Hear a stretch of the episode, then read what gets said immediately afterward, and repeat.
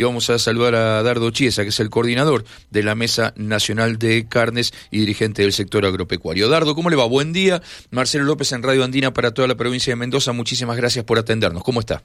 No, buen día, ¿cómo están ustedes? Muy bien, muy bien, gracias. Bueno, Dardo, eh, digo, esto me parece que no solo esto era esperado por, por el sector de, del campo, sino me parece que en coyunturas como esta es esperado por todos los ciudadanos, a ver si alguna vez podemos recuperar la producción de carne de la Argentina y también nosotros empezar a comer asado este, a un precio más, este, más, más cercano a nuestro bolsillo. Me parece que este es uno de esos planes donde todo el mundo está esperando alguna noticia y, y, y le cae bien a, a, todo el mundo, ¿no?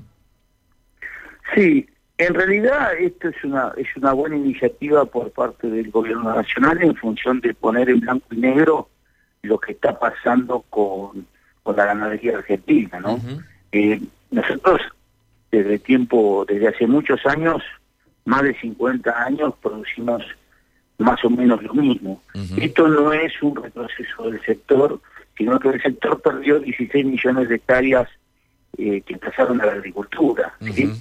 eh, este, eh, la, la, ganadería se corrió.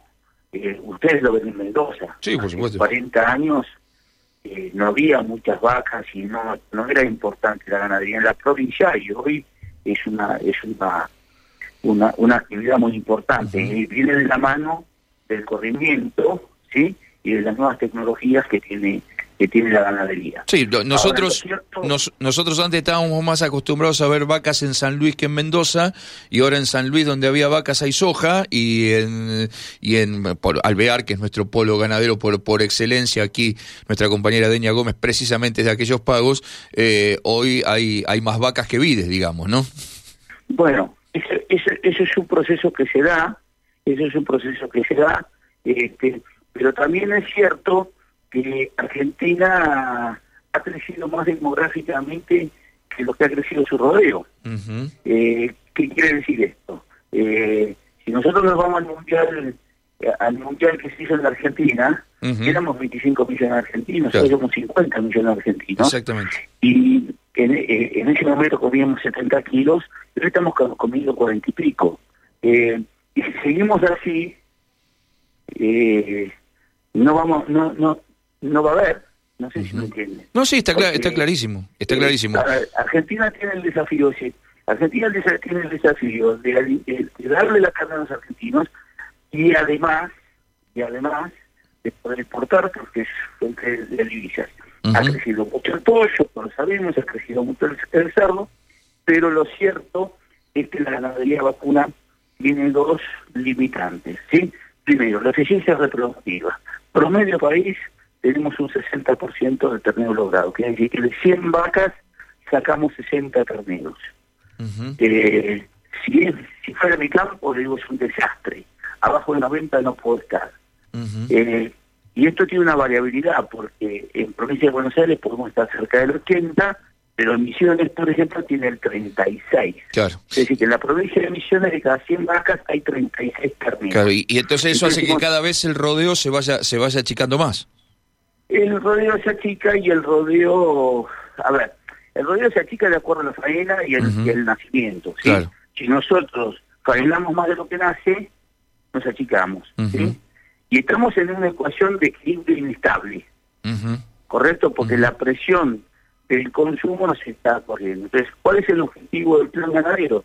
El objetivo del plan ganadero es decir, bueno, vamos por un a subir un 5, un 6%, un 7% más en los primeros, de acá al 2030, de tal manera de tener 200.000, 250.000 terneros más. Uh -huh. Y por el otro lado, estamos faenando muy liviano, estamos faenando promedio de no, lo puedo, no se puede, pero estamos por debajo de los 300 kilos de precio de faena, cuando todo el mundo, es pa, los para... competidores...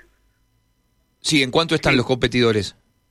450. Uh -huh. Eso para que para que el que no está muy metido en el tema no se entienda, Dardo, quiere decir que están llevando al, al a faenar... Que nosotros claro. matamos, sí. le deberíamos meter 100 kilos más. O sea ¿sí? que cada, cada, cada vaquita, para que se entienda, que matamos, cada ternero, ternerito que matamos, este, eh, le faltan todavía 100 kilos de carne que este es lo, lo, más o menos lo que, lo que son nuestros competidores, y esos 100 kilos de carne después faltan en la carnicería, en la exportación, en todos lados. que en una faena de 12 millones de cabezas promedio año usted le meta 100 kilos. Es un montón de kilos más. Son 120 millones de kilos, claro. claro. Entonces uno dice, si Argentina inicia un plan, porque esto que nosotros decimos, como decía mi abuelo, el papel es manso. Uno se las cuenta y parece fácil, ¿sí? Después hay que llevarlo al terreno y, ver por qué pasan estas cosas, Y ahí es donde viene el plan, pero uno después tiene que decir, bueno, ¿en cuánto tiempo, cómo lo hacemos? Hay mucha gente que dice, no, hay que tener más vacas. No, no hay que tener más vacas, hay que sacar más ternero y producir más con lo que tenemos. Esto es eficiencia de ¿Y, ¿Y, qué hace falta y qué hace falta para lograr eso, para lograr que dejemos de, de, faenar eh, terneros de 300 kilos y pasemos a, faenar eh, terneros de 400 o de 450 kilos? Este, ¿Qué hace falta para eso y qué viene a cubrir de eso que falta este plan, Dardo? Bueno, hacen falta un montón de, de medidas que están volcadas en el plan, que son desde impositivas hasta crediticias, porque ¿qué pasa? Yo para subir 100 kilos más necesito 4 o 5 meses más, me tengo que financiar, ¿sí? tengo que generar, esos, esos kilos son más caros, eh, tengo que generar toda una estrategia. Y por otro lado, el consumidor argentino hace muchos años, casi 20, viene terminando el, el, eh, a comprar milanesa y dice milanesa ternera, ¿sí? eh, y, todo el consumidor pide animal chico, asociando juventud con terneza que no es así. eh, bueno, hay que cambiar ese paradigma porque la llave de negocio la tiene Doña Rosa cuando va al mostrador y paga, ¿sí? Claro. eh, cuando uno va con animales más grandes aparece más estrasado, esto da más gusto. Hay un montón de eh, características organolépticas de la carne que le dan, a mi entender, más calidad y más sabor, pero que Doña Rosa premia otra cosa. Hay que cambiar bueno, ahí, también hay, que cambiar un paradigma y ahí también tiene mucho que ver la, la, comunicación y tiene que ver un montón de cosas que, que andan dando dando vueltas, ¿no? Este, es todo comunicación. Ahora, Dardo, eh, mm, yendo puntualmente a lo presentado ayer, después le hago un par de preguntitas desde el mercado hoy, digamos, pero yendo puntualmente a lo presentado ayer, eh, ¿en qué en qué en qué etapa, este, o, mejor dicho, en cuánto tiempo, eh, más allá de que la meta es el 2030, en cuánto tiempo se puede llegar a ver algún resultado de este mm, de, de, este plan que se este, comenzó a, a dialogar y a poner en marcha eh, ayer. Me dijeron que hay este, una especie de, plan piloto ya en, en, La Pampa o se está por empezar a, a, poner en, marcha ese, esa especie de plan piloto en La Pampa. Eh, ¿Es así? No, a ver, el tema es así. Eh, en, ganadería usted calcula que hay nueve meses de gestación igual que la mujer, más tres meses más para despejar el ternero, ¿sí? Todos los tiempos son largos. Para empezar a ver resultados va a pasar un año y medio, dos. Eh, por eso, yo, a ver, después vemos el tema del plan, pero yo rescato la visión de largar un plan que los resultados se van a ver más allá de la gestión de un gobierno. Esto es valiente, ¿sí? sí. Ustedes saben que los políticos generalmente buscan el resultado inmediato. Eh, este es un plan que está pensado para un para un futuro eh, y está y está bien armadito. Después lo charlamos. Ahora, este el plan piloto de La Pampa no es un plan piloto. La Pampa tiene un plan ganadero que puso en marcha ya el año pasado, con una metodología similar. Y muchas cosas del plan de La Pampa se tomaron para el plan. Ah, ok. Ajá. Donde sí se están mandando fondos y se adelantó esto de una manera muy vertiginosa es en la provincia de Corrientes por el tema de los incendios. A Corrientes se bajó, de, le diría, una task force de ayuda a los ganaderos porque no quedó nada. Tierra arrasada. Eh, mm, seguramente, Dardo, nos están escuchando muchos productores en Alvear. Nosotros en Alvear estamos saliendo este, por LB23 a esta hora y también, obviamente, por la 104.5, la frecuencia de, de, Andina. Eh, y, y, mm, coincidirán en mucho de lo que usted está diciendo y estarán esperando tener novedades pronto sobre este plan. Pero por otro lado, también nos están escuchando muchos consumidores en toda la provincia de Mendoza. Digo, eh, para los consumidores, ¿esto qué nos va a significar? Obviamente no mañana, sino en un mediano y, y, largo y largo plazo. Y bueno, lo que va a significar que va a haber más carne disponible. a ver, va a haber más carne para el consumo interno, también más carne para la exportación. Si nosotros seguimos seguimos en la ecuación donde vamos, en donde el crecimiento demográfico tiende a sobrepasar a la, a la, producción, evidentemente que cae va a caer el consumo y la carne se va a transformar en un bien escaso. Eh, hay sustitutos, pero muchas veces los sustitutos no no no, no conforman. ¿sí? Hoy hay una, hay una gran presión este, social por, por el consumo de carne, porque, a ver, alguna vez al ministro lo criticaron porque dijo que la carne era un bien social en la Argentina, pero la carne es un bien social en la Argentina. El mal humor de la gente cuando no accede, no accede al producto es muy grande, ¿sí?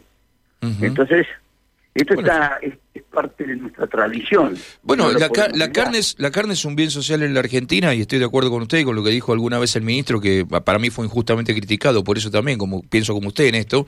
Eh, digo, como, como el arroz... Instituto de Promoción de Claro, como, como el arroz...